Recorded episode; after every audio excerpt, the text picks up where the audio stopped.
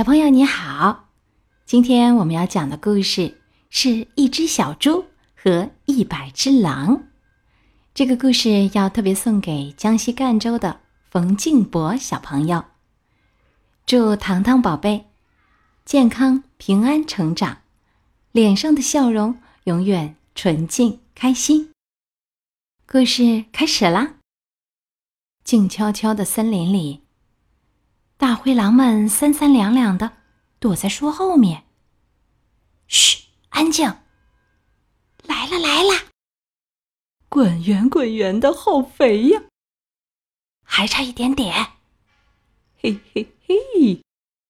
忽然，为首的大灰狼喊道：“冲啊，弟兄们！”大灰狼们冲了出来。原来他们在埋伏着，等一只小白猪呢。哇！大大大灰狼！小白猪撒腿就跑，站住！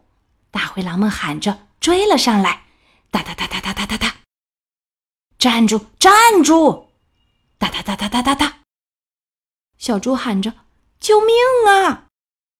大灰狼们追了上来，咚咚咚咚咚咚咚咚，咚咚咚咚咚咚咚咚。最后，小猪还是被包围了。嘿嘿嘿，先吃哪儿好呢？先吃耳朵好。不要不要，还是先吃软乎乎的肚皮吧。肥肥的大耳朵才好吃呢。还是吧唧吧唧的啃尾巴吧。慢着慢着，俺们一共可有一百只狼啊！一百只狼吃一只小猪，一只小猪顶多能吃到一小口。可可不是嘛！一小口也填不饱肚子啊！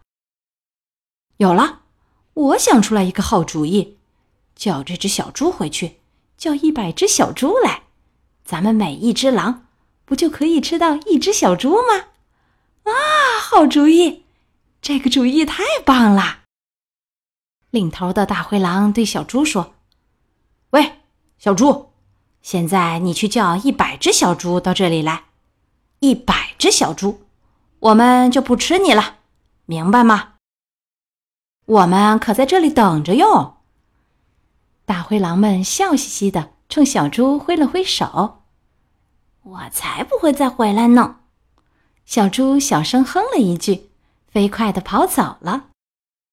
天黑了，大灰狼们还在那儿等着呢。怎怎怎么还没来啊？这只小猪也太慢了。小朋友，你知道小猪在干嘛吗？今天的故事讲完了。这本《一只小猪和一百只狼》展现了宫西达也出神入化的画工。大森林里古木参天，每棵树下都隐藏着两只大灰狼。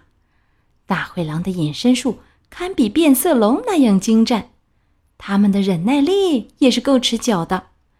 虽然口水流的三尺长了，却都没有发出一点声音，所以小白猪走进森林，才完全没有察觉到。